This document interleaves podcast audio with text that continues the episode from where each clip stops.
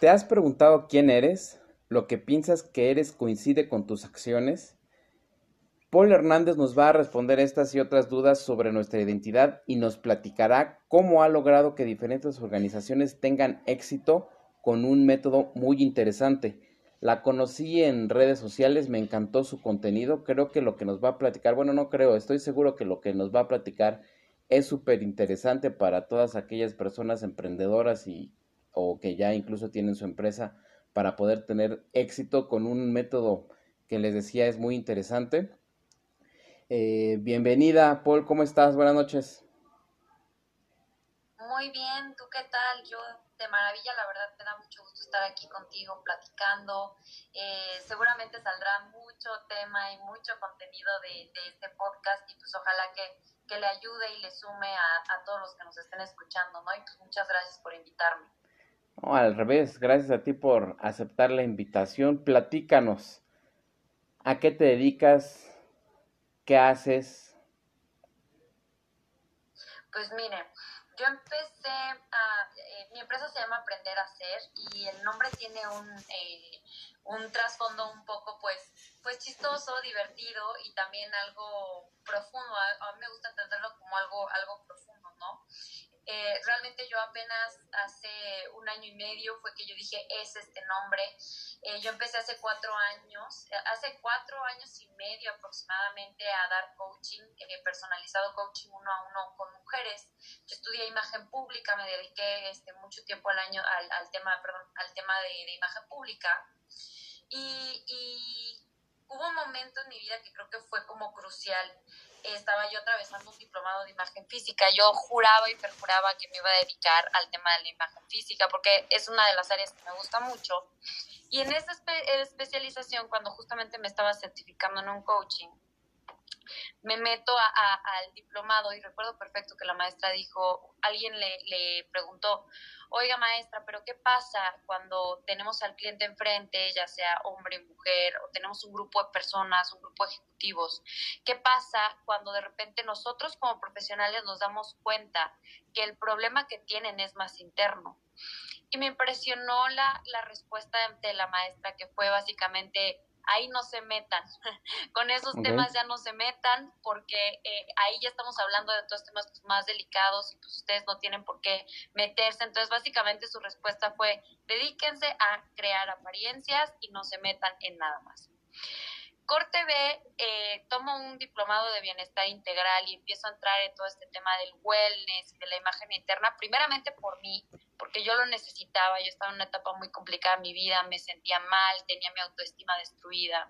Y yo decía, yo creo que este, este, este, esta certificación me va a ayudar primeramente a mí, entonces yo primero lo hice por mí entro y empiezo a descubrir las maravillas de lo que es en ese tiempo, este, yo le llamé imagen interna o, autoimagen, ¿no? Esta parte eh, del fondo, de la identidad, de fortalecer quién eres tú como ser, como persona. Y entonces, eh, teniendo estas dos bases y al empezar a trabajar bastante, bastante en mí, me di cuenta que eh, y saqué de conclusión esto y después de muchos coachings y después de muchas horas, después de muchas asesorías que al inicio fueron de imagen física, yo me di cuenta que un resultado se mantiene en el tiempo en medida en que nosotros seamos coherentes con nosotros mismos. Si nosotros somos coherentes a nivel ser, entonces todo lo que hacemos y todo lo que tenemos, como que eh, empieza un ciclo de abundancia interminable, ¿no? Entonces, yo junté esas dos partes, la parte de la identidad, del bienestar, del sentirte bien primero contigo hacia adentro a nivel personal y luego proyectarlo de una manera correcta a través de la imagen. Y como estás siendo coherente en las dos partes, pues no estás mintiendo, es como que eres transparente, estás diciendo la verdad y por lo tanto tus niveles de bienestar, eh, eh, la conexión que tienes contigo mismo, con tu propósito, pues van en la misma línea.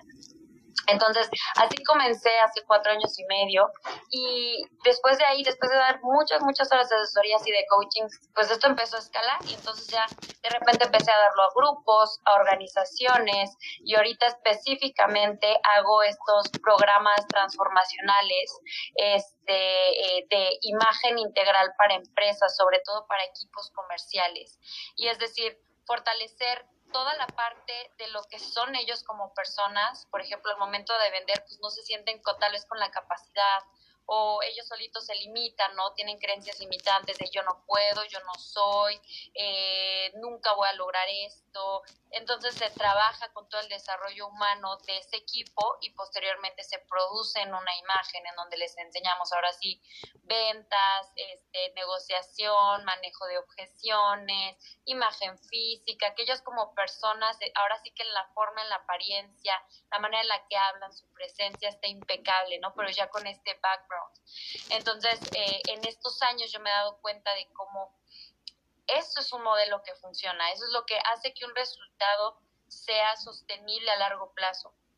Y digo, dándote un, background, ¿no? Y justo eso es aprender a hacer, ese es el, el nombre, ¿no? Es aprender a ser yo, aprender a fundamentar mi identidad, aprender a fundamentar la identidad de mi equipo, de mi organización, aprender a desarrollarme, aprender a aprender, y en ese aprender a aprender entonces ya viene el hacer, ¿no? Ahora, ahora lo que hago ya lo hago coherente, ya soy eh, coherente conmigo mismo, conmigo misma, ya soy coherente con mi organización, ya estoy en el rol que me toca y entonces sí puedo puedo mantener los resultados a largo plazo. Básicamente eso me dedico y pues me encanta, ¿qué te digo? Pues justamente por eso me encantó en tu contenido porque das en el, en el punto, la creación de una imagen se basa en la esencia, en quién eres realmente. Si tú creas un personaje de, al, de una persona que no es quien es en el fondo, entonces pues no va a resultar. Por eso es que me, me, llamó mucho la atención cómo es que tú llevas todo esto hacia una empresa y pues las haces crecer. Entonces prácticamente ese sería tu método. Así es. Dentro de Aprender a Hacer tenemos una metodología que es muy importante de cuatro pasos, ¿no? Número uno es identificar, o sea, vamos a investigar, entramos directamente a hacer una auditoría, identificar qué está pasando en el equipo de trabajo, qué está sucediendo, cuáles son sus necesidades, eh, qué potenciales no están siendo aprovechados, qué competencias, qué áreas de oportunidad nos hace falta desarrollar eh, a nivel interno, a nivel de, de equipo pasa mucho en las organizaciones y si tú me estás escuchando y trabajas en alguna organización, seguramente te, te vendrá a la mente alguna persona, pero es que dentro de los equipos hay muchos conflictos, chismes, rumores, de hecho hay un libro muy interesante que se llama Rumorología y me encanta y, y habla acerca de eso, de cómo los chismes impactan en el clima laboral y organizacional y cómo a veces destruyen las relaciones. Entonces, tú entras a un equipo, digo, yo he entrado con mi equipo a revisar otros equipos, a auditar equipos, y es lo primero que salta el chisme, las envidias, la división. Entonces, realmente unir a un equipo y que y cambiarles un poquito el chip de, a ver, somos un equipo, vamos jalando hacia, hacia el mismo objetivo, es muy difícil, es muy complicado, ¿no? Porque al inicio es, pues, es básicamente que las personas aprendan a cambiar y aprendan a adaptarse y hacer las cosas diferentes. Entonces, de entrada hay una resistencia con los equipos de trabajo. Y el chisme, las envidias, esos conflictos, pues es difícil deshacerlo. Si no lo puedes hacer, eh, digo, en mi caso yo no, yo no lo hago sola, no tengo un equipo y la gente, la voluntad, pues te va ayudando muchísimo. Entonces es como empezar a relajarlos, relajarlos, relajarlos y que poco a poco vayan practicando el adaptarse y el generar unidad sobre todo. Yo creo que... Esa es la parte número uno. No, dime, dime, perdón. Ah, no, te decía que esa es, esa es la parte número uno. La segunda es, con base ya en esas áreas de oportunidad, en esas competencias que les hace falta desarrollar, en, en qué partes o qué áreas del desarrollo humano hace falta, hace falta poner como este énfasis. Entonces ya con eso hacemos una estrategia de capacitación y de coaching específicamente para ese equipo comercial, específicamente en la esencia de la empresa, de la organización, específicamente para ellos, para el rol que juegan dentro de la organización y que ellos se sientan como ahora sí que con atención personalizada, ¿no? que de repente llegan, llegan las empresas capacitadoras o los super, super coaches y que te los encuentras en redes sociales e increíble, pero llegan sin atender una necesidad. Llegan eh, tal vez a veces vendiendo como a estas apariencias y si yo no entiendo a mi a mi cliente, si yo no entiendo a mi equipo de trabajo, si yo no entiendo y no me meto y yo tengo como una inmersión total en ese equipo, pues no voy a entender las necesidades ni las competencias que les hacen falta por desarrollar, ni las áreas de oportunidad que yo tengo como consultor, como coach, como capacitador, ¿no? Para hacerlos crecer. Entonces, se diseña una estrategia basado en esa esencia, en eso que les hace falta, en eso que observamos desde el centro de su esencia.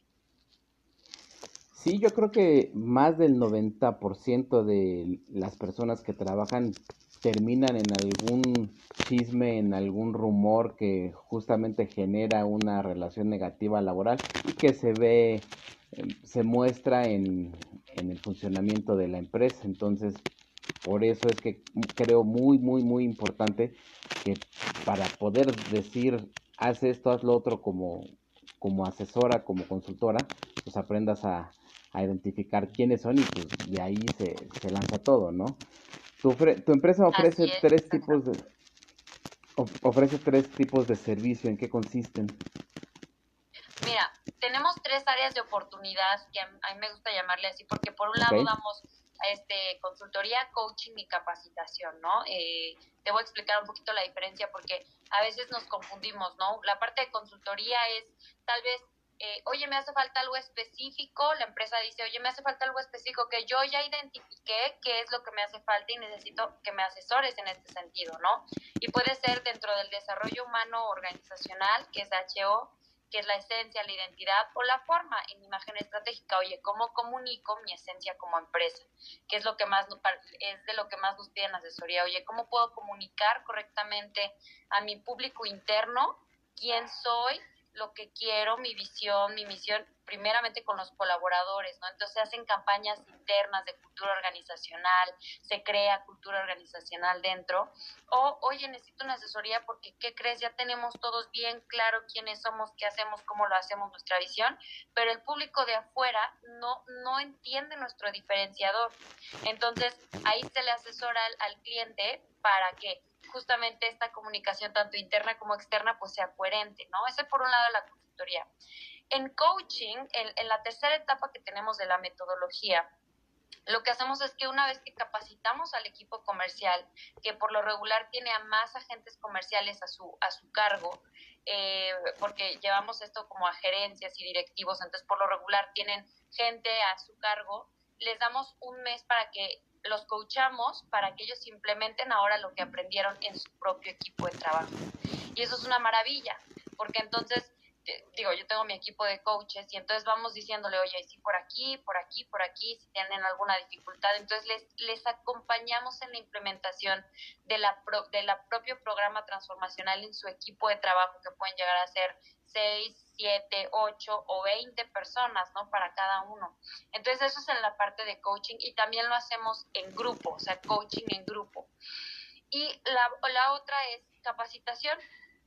Yo ya como empresa tal vez ya tengo identificadas las áreas de oportunidad que tengo que atacar súper específicas de mi equipo y entonces yo necesito capacitación en A, B y C y, tal vez alguna evaluación, ¿no? Entonces, son diferentes. Sin embargo, lo que más, más, más, eh, o nuestro producto estrella dentro de Aprender a Hacer es un programa transformacional ejecutivo para equipos comerciales que incluye las tres partes. Una parte de consultoría, una parte de coaching y otra parte de capacitación y pues es un programa pues bastante integral.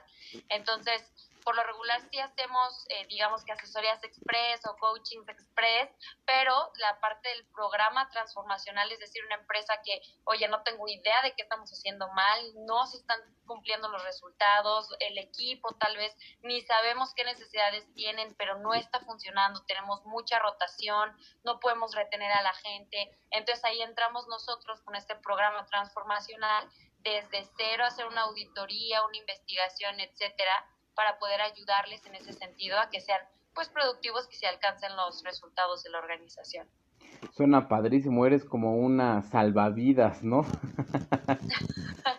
Oye, pues mi equipo, que la verdad es un equipo increíble, siempre echando la mano y siempre echados para adelante, y pues cada quien en su área de especialización, y pues realmente nuestro objetivo es ayudar, ayudarles a, a, a ser quien son y, y tener, tener esta parte de honestidad, ¿sabes? que a, a mí me pega mucho en el corazón que en un pasado me topé con empresas que decían que eran y no eran. Decían que hacían cosas y no lo hacían. Entonces esa parte de la transparencia y de la honestidad es muy importante para mí. De hecho fue una de las razones por las cuales yo empecé a aprender a hacer pensando en que las organizaciones deben de ser menos engañosas y mirar hacia sus propios pilares y hacia sus propios valores y sobre esos fundamentos construir quiénes son. Y yo creo en eso y yo creo que una empresa así puede transformar una persona, ya sea una persona que sea cliente o un colaborador, un grupo de personas, una familia, ya sea del colaborador, o sea, puede llegar a impactar toda una familia y obviamente impacta directamente a la sociedad positivamente. Entonces nosotros somos ahora sí que agentes de la paz que ayudamos a que eso suceda y les facilitamos eso. Suena padre. ¿Qué importancia tiene el que las empresas inviertan en el bienestar de sus empleados? Uy, no diste en el clavo. Mira, si una empresa no invierte en el bienestar de sus empleados, nunca va a obtener los resultados deseados. Al contrario, se va a alejar del resultado deseado. Y te voy a explicar por qué.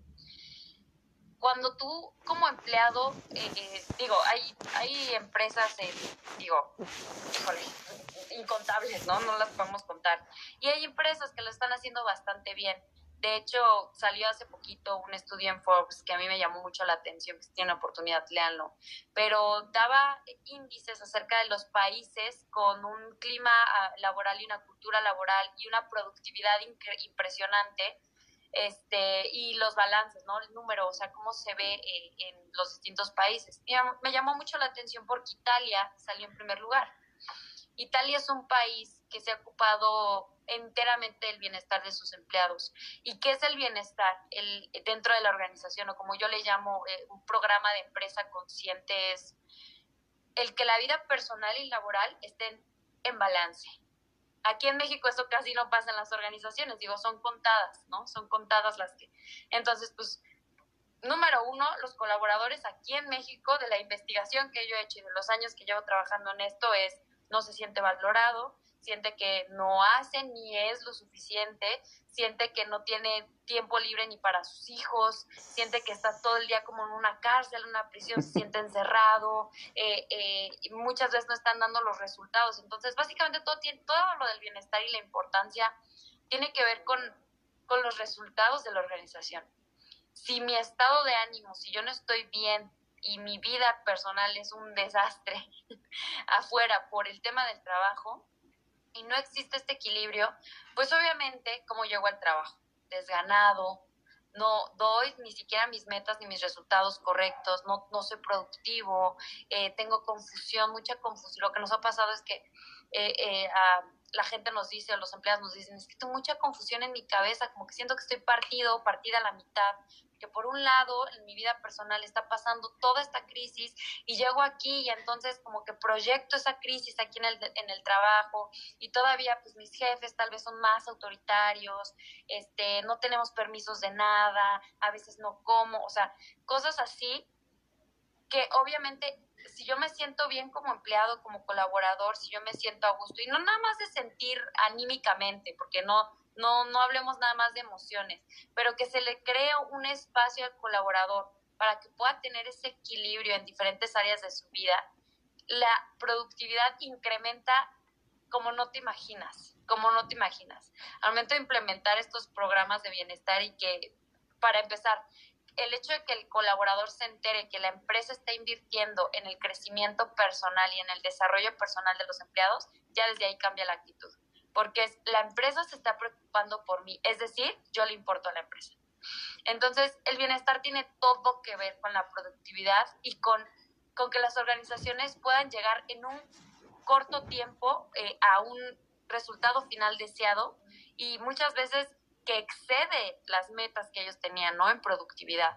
Entonces, creo que es muy importante que, por lo menos aquí en México, que tenemos eh, un ejemplo, ¿no? Seis días de vacaciones al año, eh, se implementen este tipo de programas para que aprendan las empresas a atender las necesidades de los colaboradores y en reciprocidad el colaborador aprende a comprometerse y a atender las necesidades de la empresa. Entonces tiene todo que ver y es muy, muy, muy importante.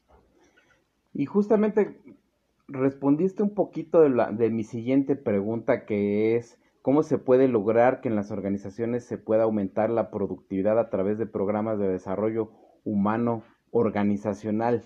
¿Cómo complementarías lo, que comentaste hace un minutito? Pues mira, eh, yo me he dado cuenta que cuando tú le das el tiempo a una persona, de verdad la persona te lo agradece muchísimo. Las personas no estamos acostumbrados ni acostumbradas a que nos pongan atención. Y es una lucha por atención constante desde las redes sociales, las empresas, todo el tiempo es una lucha. Digo, nuestra atención vale dinero, ¿estás de acuerdo? Ahorita, mientras más atención le pongas a las redes sociales, las redes sociales están ganando muchísimo dinero. Entonces, imagínate cuando tú llegas, te presentas con una persona, con un equipo y les pones entera atención.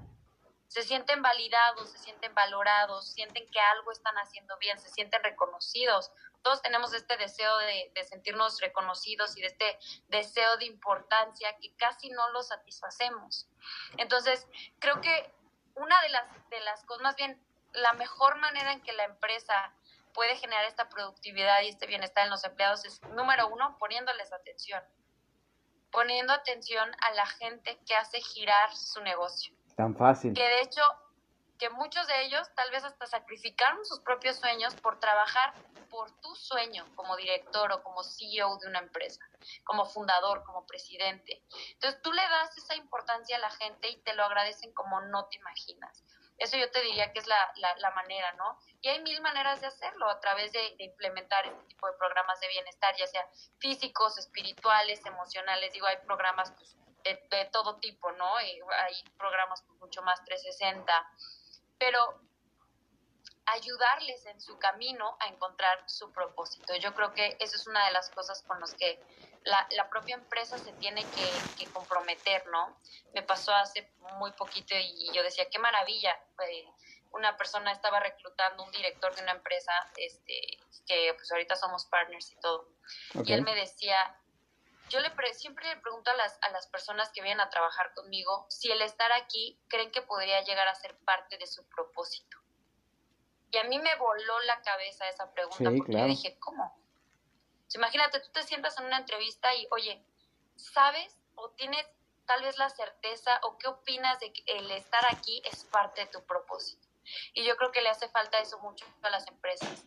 Eh, entender que tal vez la empresa en sí es un camino para que las personas encuentren su propósito. Y cuando una empresa le pone atención a las personas y a este tipo de programas para que las personas encuentren su propio camino, sin explotarlas, sin sobrecargarlas, sin, ya sabes, eso te lo va a agradecer muchísimo la persona y de verdad es un ambiente diferente, un ambiente de unidad, un ambiente de colaboración, de compromiso, que la verdad es una maravilla.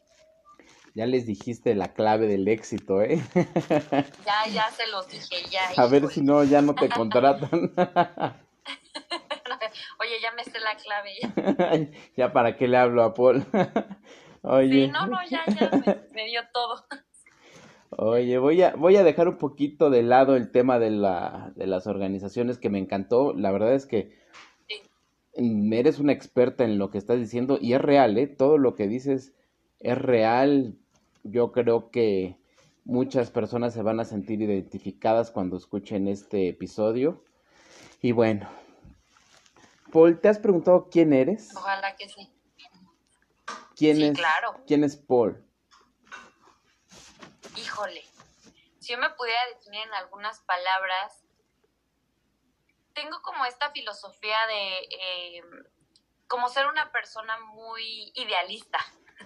Y siento que es parte de mi temperamento, o sea, creo que soy una persona idealista, soy una persona siempre echada para adelante. Yo comencé a trabajar desde muy, muy, muy chiquita, desde que yo tenía como 12 años. Y desde ahí no he parado, ¿no? Entonces, eh, al inicio era como que un caballo desbocado, así de órale, órale, órale, rápido, rápido. Y por cuestiones de la vida, tú me entenderás, de repente la vida, Dios te pone un alto y te dice, a ver, cálmate.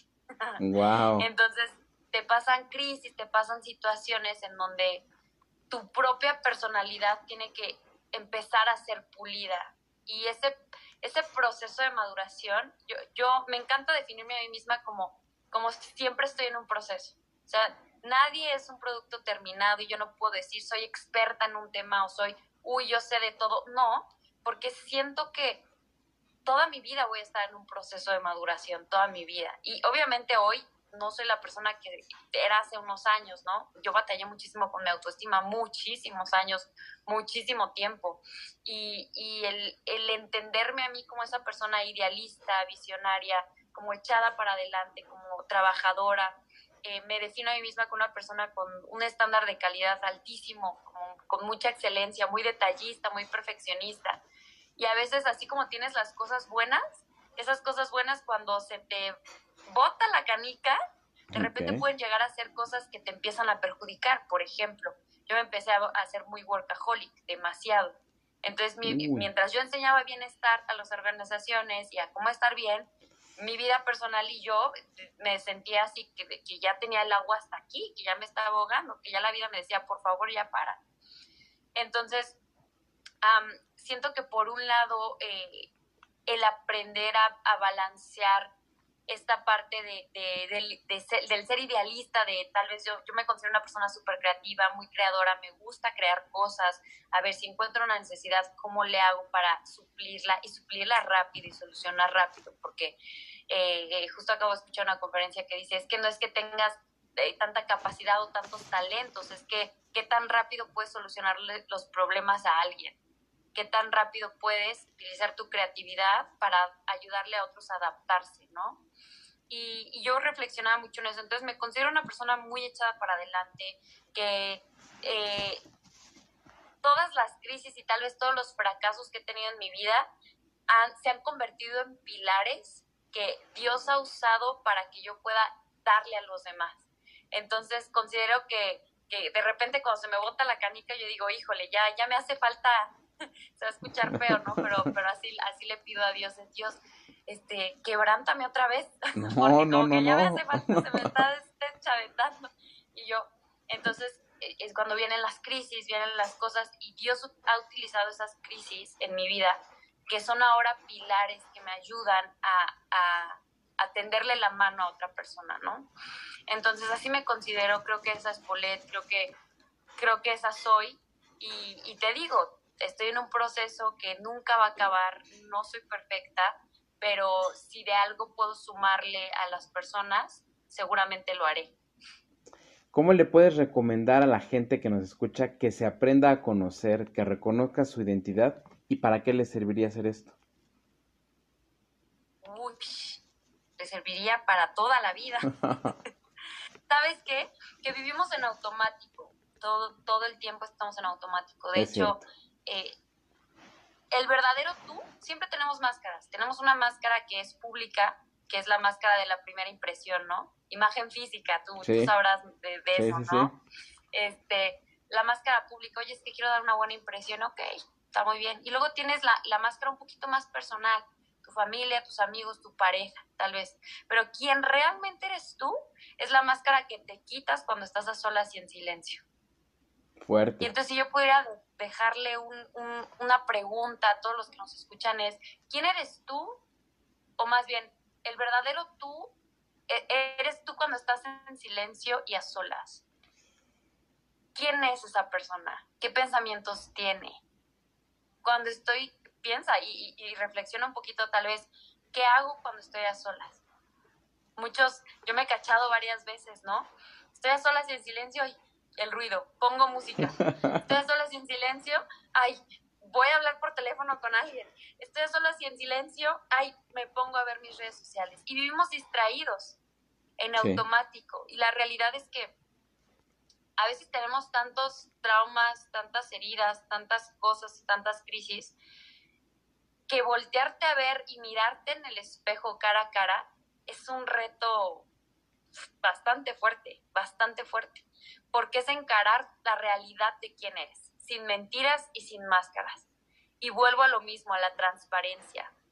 Creo que el autoconocimiento es eso, aprender a decirte la verdad a ti mismo Le mentimos a todos, y pon tú que le mentimos a todos. Tú le puedes mentir a una sociedad entera, le puedes mentir a un grupo entero, le puedes mentir a tus amigos, a tus papás, a tu pareja, a quien tú, quieras. Pero cuando estás enfrente del espejo, es difícil mentirte a ti mismo.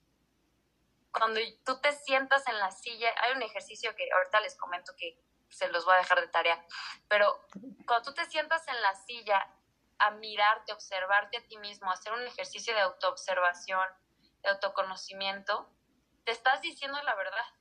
Y a veces la verdad así cruda y objetiva, pues duele.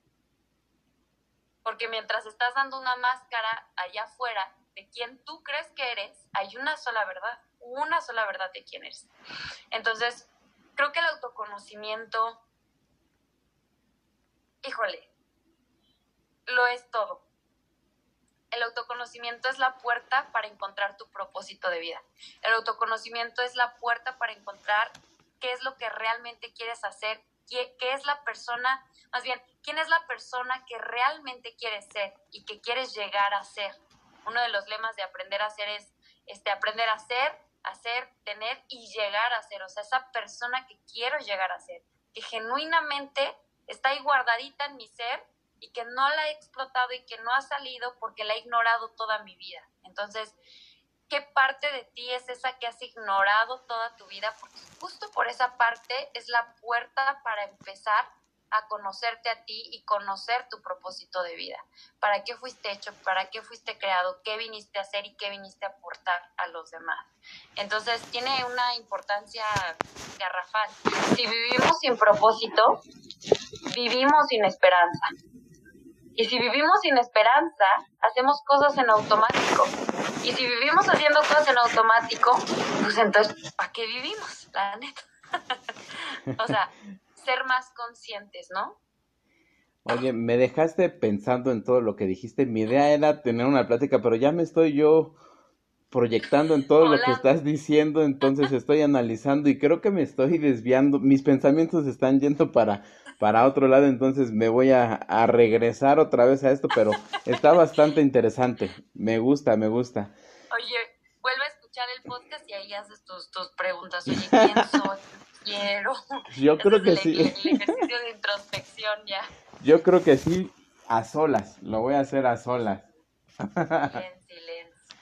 ¿Cómo hacer para que lo que nosotros creemos que somos coincida con nuestras acciones? ¿Cómo hacer para que lo que creemos que somos coincida con nuestras acciones? Es que ahí está el punto. Ahí está el punto, porque, y te voy a hablar un poquito de la diferencia entre el ego y el amor, ¿no? El ego es esta persona que, em, que creemos que somos. Es como una copia, un impostor de nosotros que desde chiquitos, ya sabes, desde niños nos dicen, ah, es que tú eres así, tú eres así, y en algún momento de nuestra vida, a los 12, 13 años, decimos, si es cierto, yo soy así. Y pon tú que te hayan hablado cosas positivas y maravillosas de ti, qué gusto. Pero ¿qué pasa cuando nos hablan puras cosas feas y pura maldición desde que somos niños? Llega un momento en el que el niño adolescente, el joven dice, creo que sí soy así en ese momento se hace una copia de ti, un impostor, y puedes pasarte toda la vida creyendo que tú eres esa persona, por comentarios, por cosas, por experiencias desagradables de tu pasado que te hacen creer que tú eres ese ego, y ese es el ego. Entonces, ¿qué pasa? Nuestro ego repercute en nuestros pensamientos, nuestras emociones y nuestras acciones. Entonces, si yo creo que soy una persona, aunque no lo sea, pero yo creo que soy esa persona, porque así me tocó la vida y así me tocaron las barajas de, mi vida. Y tal vez nunca he tomado responsabilidad de observar a ese impostor. Actuaré como si ese impostor fuera realmente yo, pero no soy yo. Entonces, la pregunta que, que yo les haría a todos es, ¿quién crees que eres? Y segunda pregunta, que esta siempre la hago en mis clases. ¿qué pasaría si hoy dejaras de ser quien has creído ser toda tu vida? O sea, ¿qué oh. pasaría si de repente todo eso que tú crees que eres, te lo quitas, lo, lo haces bolita y lo tiras al piso? ¿Con qué te quedas? Rayos. y realmente con lo que te quedas es realmente quién eres tú. Muchas de, de, las chicas que veía antes me decían, Paul, es que no me quedo con nada, estoy un lienzo en blanco. Y yo, es que es la, es la oportunidad y la posibilidad perfecta para volver a empezar, quedarte en blanco. Porque realmente, conscientemente, nunca hemos dicho, esta característica, esta habilidad, este don, este comportamiento es mío, mío, mío de mí, porque así soy yo. Siempre hemos vivido pensando que somos esa persona, que somos ese ego, que somos ese impostor. Y es el peligro, que muchas personas llevan actuando toda su vida con base en esas creencias de quién son, pero no con, con la, la base de quién realmente son. Qué fuerte, ¿eh? De verdad que no, no creí que este episodio fuera tan intenso. Me estás haciendo reflexionar, pensar, pero no puedo expresarlo. Entonces ando ya ahí medio, medio atorado, pero está padrísima esta plática. Y pues ya estamos desafortunadamente por terminar esta, esta super plática. Y justamente hablando de intensidad, me encantaría preguntarte, ¿qué es para ti la felicidad? La felicidad para mí es aprender a, vivir coherentemente en tres áreas, a nivel espíritu, alma y cuerpo, empezando por el espíritu. ¿Por qué? Porque el espíritu, nuestro propósito de vida es lo que sostiene nuestras emociones, nuestros estados de ánimo, nuestros comportamientos, nuestras conductas. Y entonces, a nivel corporal, digamos que lo tangible, o sea, pasamos de lo intangible a lo tangible.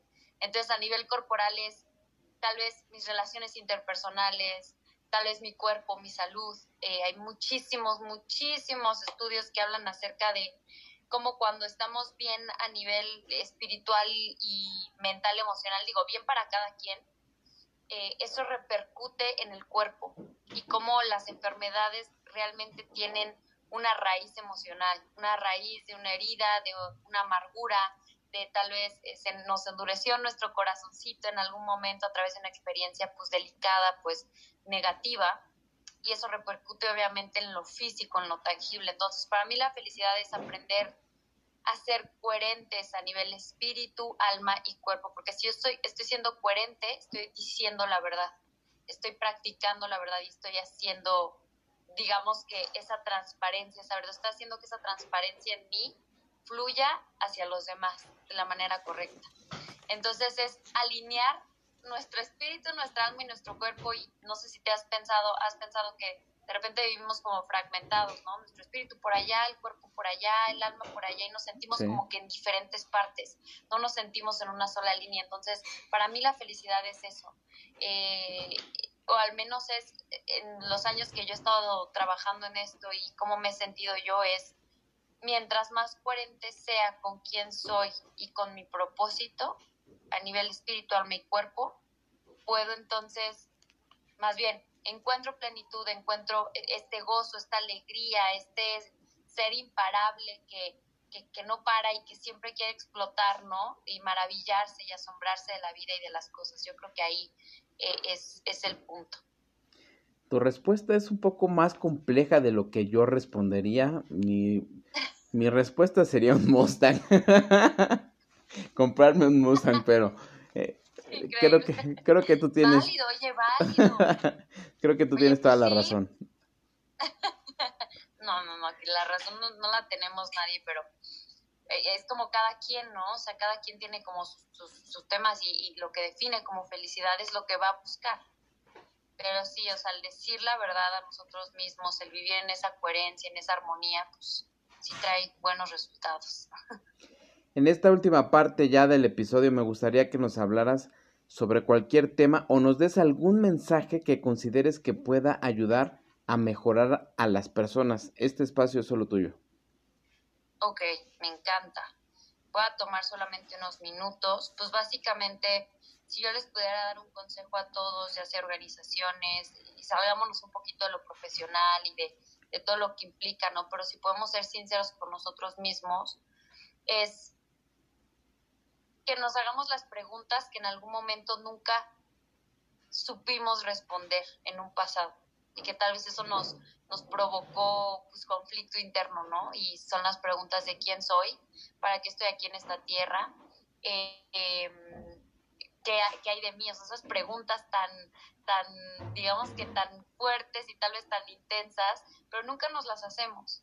Y si nunca nos las hacemos, no vamos a poder ahora sí que avanzar o encontrar este propósito para el cual fuimos creados.